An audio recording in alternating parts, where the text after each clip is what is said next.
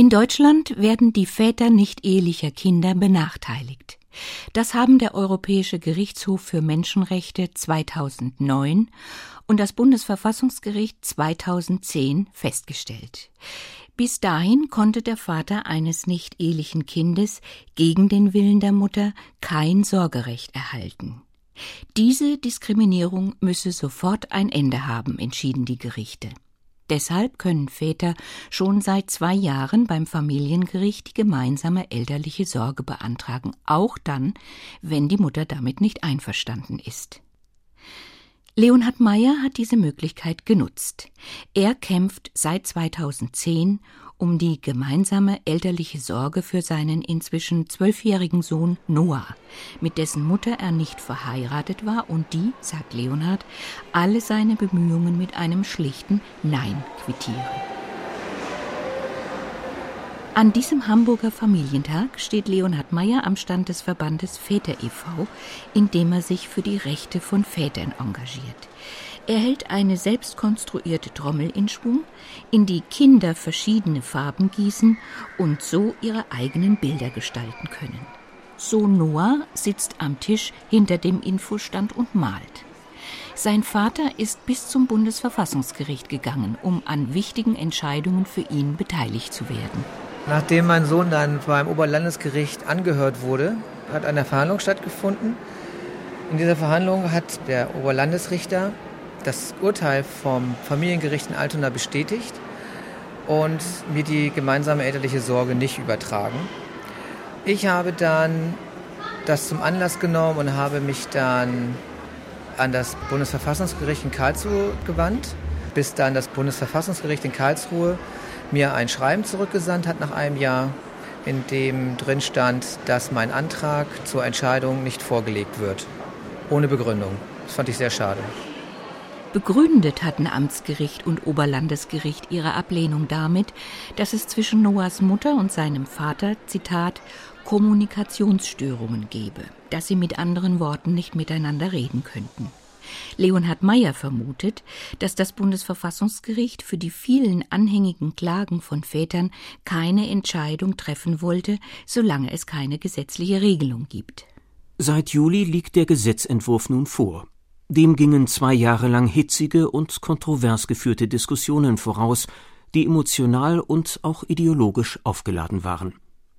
Die Bremer Familienrichterin Sabine Heinke erläutert den jetzt vorliegenden Gesetzentwurf. Der Gesetzgeber plant, dass die Väter nicht ehelicher Kinder das Sorgerecht bekommen können, wenn die Mutter nicht zustimmt, also unabhängig von der Mutter, Dafür müssen Sie sich an das Familiengericht wenden und können dort einen Antrag stellen. Die Mutter muss sich zu diesem Antrag erst äußern, wenn das Kind sechs Wochen alt ist. Wenn sie sich nicht äußert, kann das Gericht dann einfach beschließen, dass der Vater auch das Sorgerecht bekommt. Wenn die Mutter Gründe nennt nach diesen sechs Wochen, warum sie meint, dass der Vater das Sorgerecht nicht auch bekommen soll, muss das Gericht prüfen, ob das Gründe sind, die das Kindeswohl betreffen, also dass die elterliche Sorge des Vaters das Kindeswohl beeinträchtigen würde.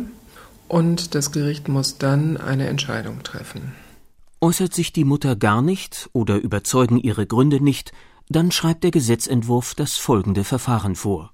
Sabine Heinke, es ist vorgesehen, dass das Gericht ohne Anhörung der Eltern im schriftlichen Verfahren entscheidet. Und das ist ein absolutes Novum, dass also über Sorgerechtsfragen eine endgültige Entscheidung ohne persönliche Anhörung der Eltern herbeigeführt werden soll. Das ist etwas, was wir bislang überhaupt noch nie im Gesetz hatten und das widerspricht auch der verfassungsgerichtlichen Rechtsprechung zu der Ausgestaltung von Sorgerechtsverfahren ganz erheblich. Leonhard Meyer wird einen erneuten Antrag beim Bundesverfassungsgericht stellen, obwohl ihm die Gerichte Kommunikationsstörungen mit der Mutter von Noah attestiert haben. Von seinem Stand von Väter e.V. auf dem Hamburger Familientag 2012 kann er schräg gegenüber, zwei Reihen weiter, den Stand des Hamburger Verbandes Alleinerziehender Mütter und Väter sehen. Nachdem sich die Pläne des Gesetzgebers herumgesprochen haben, hat die Landesvorsitzende Helga Schulz eine bedenkliche Erfahrung gemacht. Ja, wir haben ja eine Beratungsstelle und da ist jetzt eine Schwangere aufgetreten, die sich nach dem Sorgerecht erkundigt hat, wie das jetzt ist. Und die erklärt hat, dass sie mit dem Vater des Kindes, das ja wie gesagt noch nicht mal auf der Welt ist, nichts zu tun haben möchte. Und infolgedessen will sie das Kind abtragen. Es sind also Auswüchse, an die die Politik bestimmt nicht gedacht hat. Es ist ja von Natur aus vernünftig, wenn die Eltern sich kümmern können um die, ihre Kinder, auch wenn sie getrennt leben. Aber wenn das so also so erzwungenermaßen ist und da kein Verhältnis hergestellt werden kann, dann darf das eigentlich auch nicht sein, dass es erzwungen wird durch Gesetze. Diese werdende Mutter hatte sich wahrscheinlich ein Horrorszenarium vorgestellt, wie es Manuela Kapp ihr Name wurde auf Wunsch geändert, seit Jahren mit dem Vater ihres nicht ehelichen Kindes durchlebt.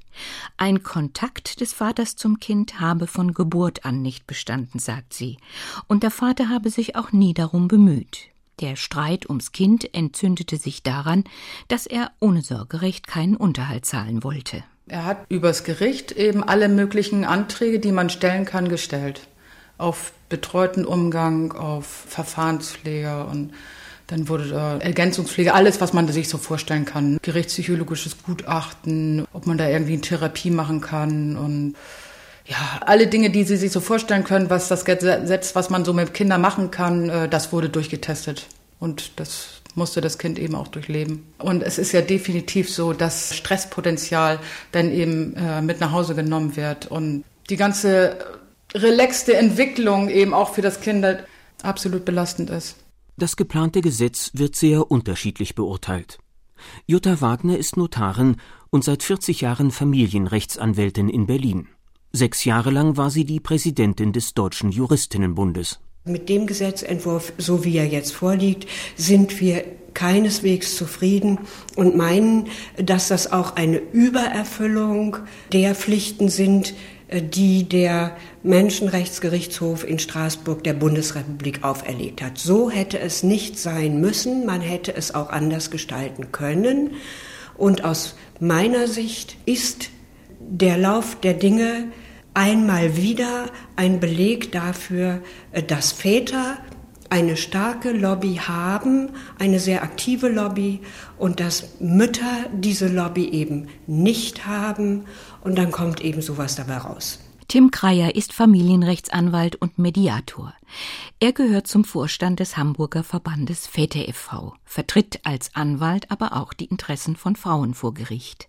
Aus Vätersicht, denke ich, greift der Gesetzesentwurf wahrscheinlich zu kurz. An vielen Vätern würde, glaube ich, gewünscht sein, dass es ein Sorgerecht von Anfang an gibt. Ich glaube, verstanden zu haben, dass es äh, für viele Väter das Sorgerecht ein Symbol ist. Ein Symbol für aktive Vaterschaft. Und es gibt sehr, sehr viele Väter, die die Geburt als einen ganz besonderen Moment in ihrem Leben betrachten und möchten gerne Vater sein. Letztlich ist das Sorgerecht ja auch äh, etwas, was nur wirklich punktuell greift die Verantwortung für das Kind hat diejenige Person, wo das Kind lebt, das ist klar. Sorgerecht bedeutet, dass man über die äh, wesentlichen Entscheidungen, die anstehen, gemeinsam entscheidet und da möchten Väter gerne mitwirken von Anfang an und nicht das gegen den Willen beim Familiengericht erstreiten müssen. Die aktive Vaterschaft ist ein relativ neues gesellschaftliches Phänomen, bei dem Väter und Mütter von traditionellen Geschlechterrollen abrücken. Zu dieser Entwicklung hat wohl auch das Elterngeld beigetragen. Das meint jedenfalls Ralf Specht, Geschäftsführer des Verbandes Väter e.V. in Hamburg. Das Elterngeld hat auf jeden Fall bewirkt, dass mehr Väter in Berührung kommen, schon sehr früh mit Vaterschaft und den Aufgaben, die damit verbunden sind, und dass sie manchmal auf den Geschmack kommen. Also sie steigen jetzt manchmal früher als bisher aktiv in das Erziehungsgeschehen ein Dadurch gewinnen sie mehr Respekt vor dem, was Frauen schon immer geleistet haben. Und sie werden auch ein bisschen angefüttert mit dem, was das eigentlich neben der Berufsbiografie und dem, was das an Inhalten bietet, für sie bedeuten kann. Aktive Vaterschaft lieben Väter, die ihr Kind gemeinsam mit der Mutter betreuen. Das Sorgerecht dagegen ist ein reines Entscheidungsrecht. Solche wichtigen Entscheidungen sind zum Beispiel, bei wem das Kind aufwächst, ob es in einen christlich orientierten oder weltlichen Kindergarten geht ob es den musischen oder den naturwissenschaftlichen Zweig eines Gymnasiums wählt und welche Ausbildung es macht. Anders als das Umgangsrecht setzt es nicht voraus, dass der Vater sich auch wirklich um sein Kind kümmert, dass also der Vater die alltägliche Mühe fürs Kind mit der Mutter teilt oder sie ihr wenigstens tage- oder stundenweise abnimmt.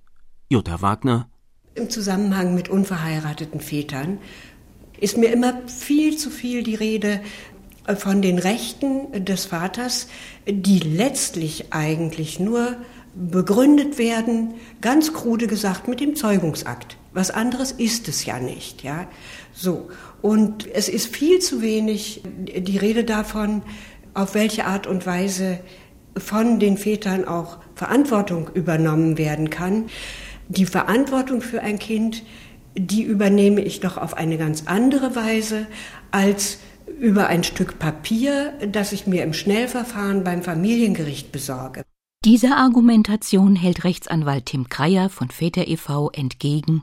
Also man könnte mit einer bösen Zunge behaupten, dass das eine Diskriminierung der Männer ist. Die Kinder äh, fallen ja bekanntlicherweise nicht vom Himmel, sondern werden von Frauen geboren und dazu gehört ein Mann. Dahinter steckt ja auch die Haltung, dass ein Mann, ein Vater weniger wertvoll sein könnte für sein Kind. Das möchte ich erstmal bewiesen haben. Ich glaube daran nicht. Und wir leben im Jahr 2012. Draußen findet ein gesellschaftlicher Wandel statt. Männer möchten Vater sein. Das ist doch wunderbar. Das gab es in den 50er und 60er Jahren nicht. Wir Väter in, in unserer Generation sind ganz anders aufgewachsen und die, wir führen auch eine Form dieses Kampfes um Gleichberechtigung fort.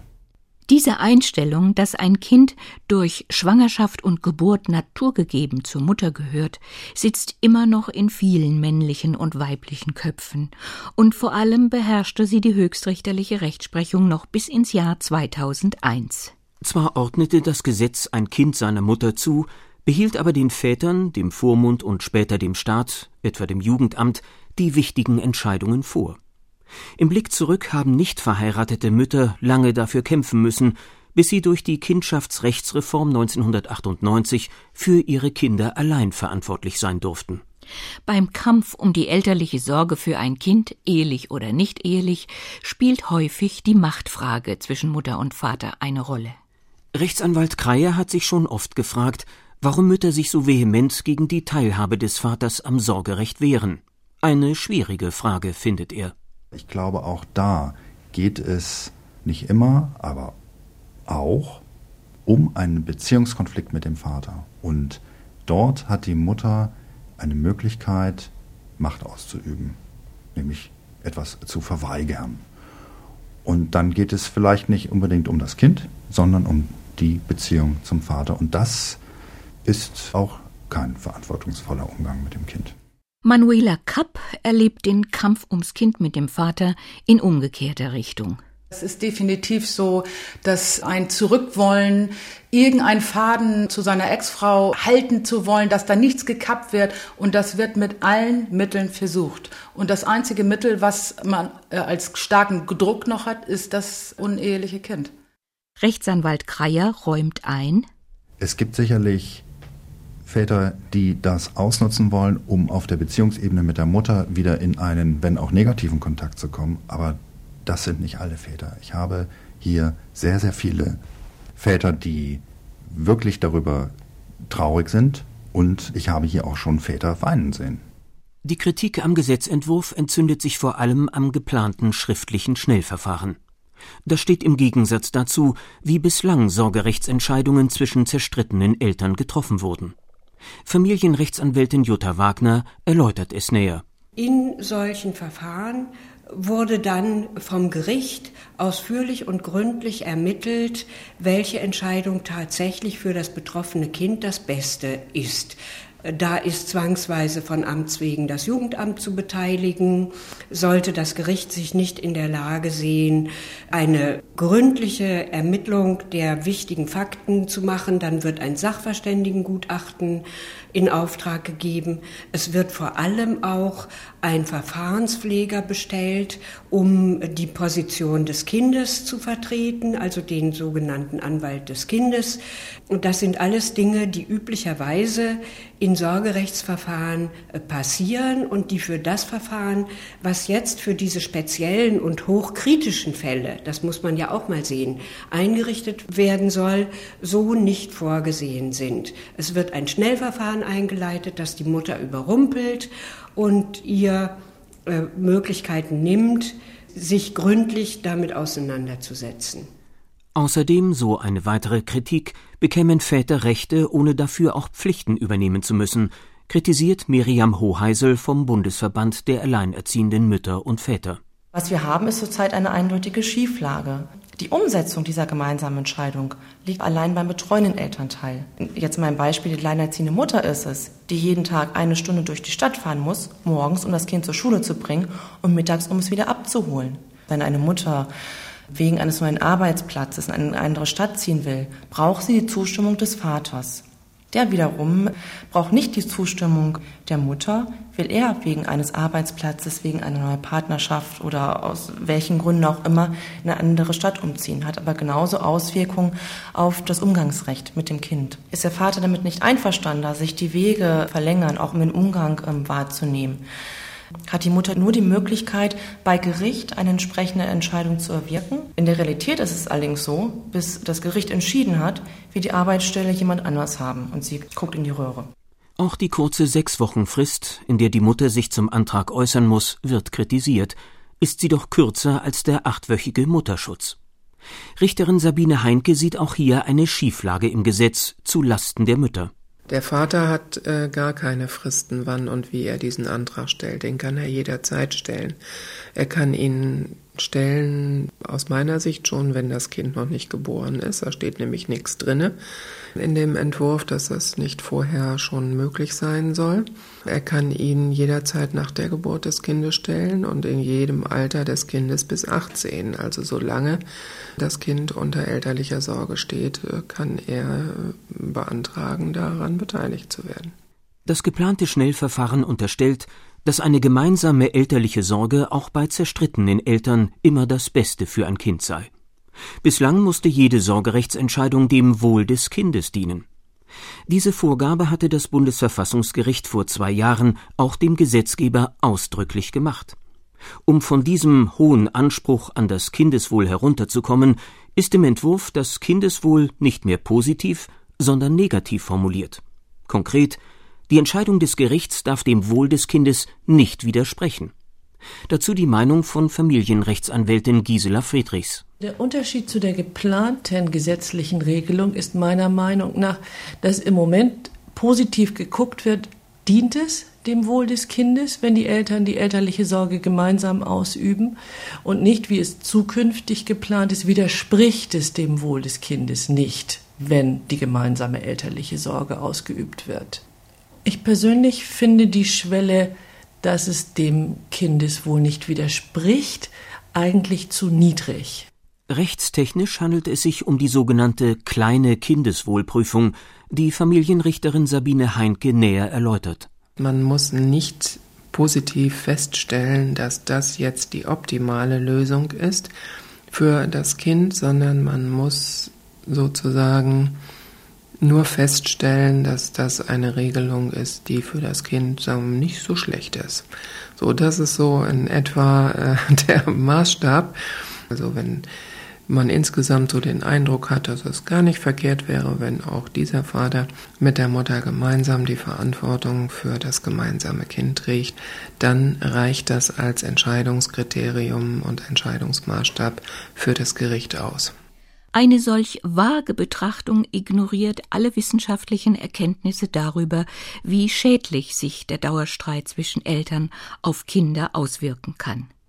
Rechtsanwältin Jutta Wagner formuliert ihre abschließende Einschätzung des Gesetzentwurfs so Aus meiner Praxis jedenfalls kann ich leider nur sagen, dass die Auseinandersetzungen um Kinder zwischen Paaren, die nicht verheiratet gewesen sind, die keine Paarbeziehung hatten über längere Zeit, dass die ziemlich schlimm sind. Also die werden mit ganz massiven Mitteln geführt und sind überhaupt nicht erfreulich. Und gerade vor diesem Hintergrund, denke ich, ist das Verfahren, wie es jetzt eingeführt werden soll, schlicht und ergreifend unbrauchbar.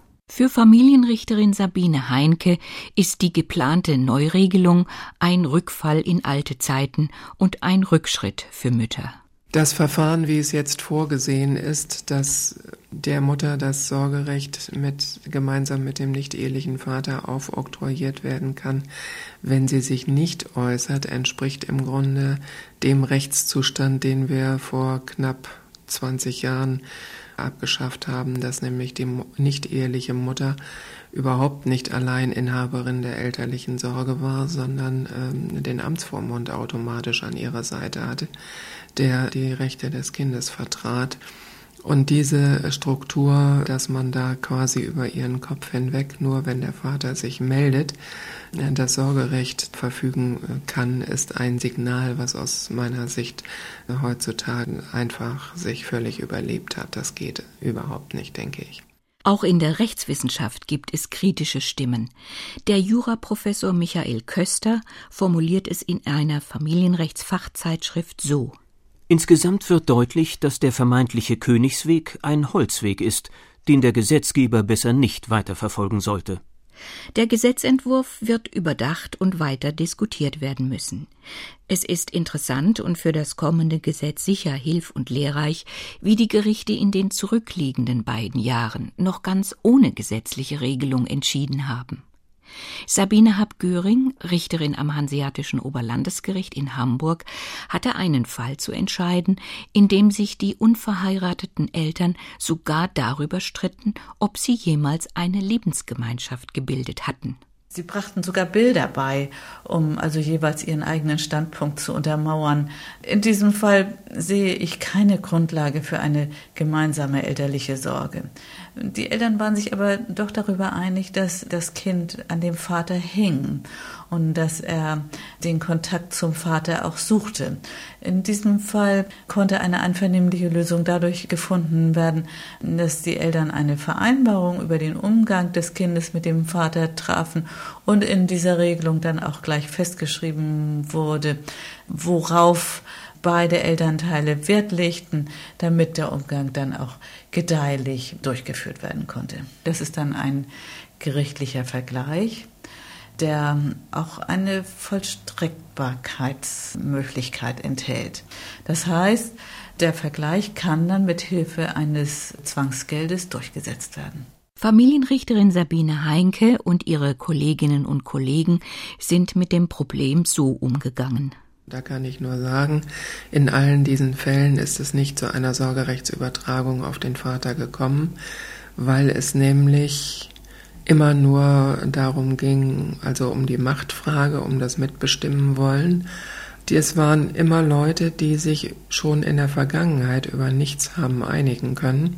Wir haben eigentlich in allen diesen Fällen den Menschen das wieder ausgeredet, dass es also zu einer gemeinsamen Sorge kommt. Rechtsanwalt Tim Kreier und die von ihm vertretenen Väter hatten sich eigentlich, wie eingangs erwähnt, sehr viel mehr von der neuen Rechtsprechung versprochen. Aber es gibt auch eine positive Erfahrung. In den Fällen, wo die Mutter aus persönlichen Gründen nicht in der Lage ist, das Sorgerecht auszuüben, dass die Gerichte den bisher nicht sorgeberechtigten Vater als eine Ressource für das Kind betrachtet haben. Also ich habe auch mehr Fälle, wo ich diese positive Erfahrung gemacht habe, wo auf einmal der Vater installiert wird als sorgeberechtigte Person, was natürlich wunderbar ist. Familienrichterin Sabine Happ-Göring vom Hanseatischen Oberlandesgericht weiß aus Erfahrung, dass ein gewisser Druck des Gerichtes auf streitende Eltern nicht schaden kann. Manchmal sind Eltern wirklich in extremer Weise unfähig, miteinander zu reden. Bisher ist es schon so, dass Mütter manchmal auch vorsorglich im Hinblick auf zu erwartende, auf eventuelle Schwierigkeiten nicht wollen, dass Väter die Mitsorge bekommen. Sie sagen, warum soll er die Mitsorge bekommen? Wir sind uns sowieso einig über die wesentlichen Fragen, die das Kind betrifft. Äh, für die Väter ist das aber trotzdem Ausgrenzung. Und in diesen Fällen halte ich es sehr wohl für möglich, dass die beiden zum Wohl des Kindes zusammenarbeiten. Und zum anderen ist eine Trennung eines Paares eine Krise. Äh, eine Krise, in der Menschen manchmal einfach auch nach einer Autorität suchen, die eine Entscheidung trifft und ihnen damit die Entscheidung abnimmt. Und in dieser schwierigen Lebenssituation hat aus meiner Sicht die gerichtliche Entscheidung doch eine sehr, sehr große Bedeutung. Einfach deshalb, weil sie von den Parteien als die Entscheidung einer Autorität angenommen wird. Martin Kalmbach, Therapeut und psychosozialer Berater bei Väter e.V., sieht streitende Eltern aus psychologischer Sicht. Seine Überlegungen sind folgende. Wenn Eltern äh, sich um ihre Kinder kümmern, dann sind die eigentlich von Seiten des Staates her souverän.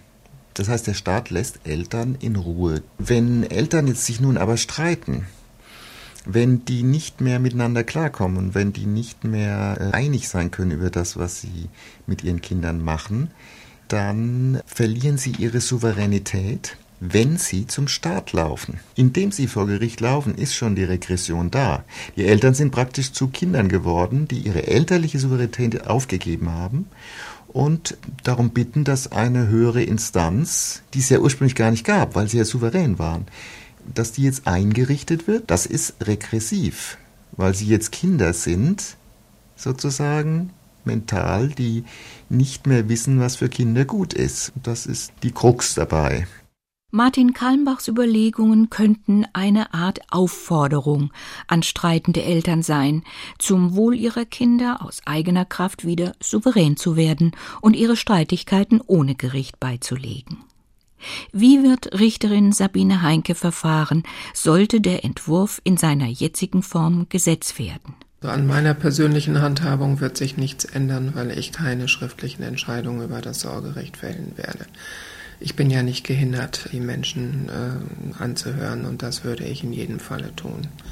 Ich sehe das nicht ein, dass ich also Sorgerechtsentscheidungen, also grundrechtsrelevante Entscheidungen treffe, ohne jemals mit den Menschen gesprochen zu haben, um die es geht.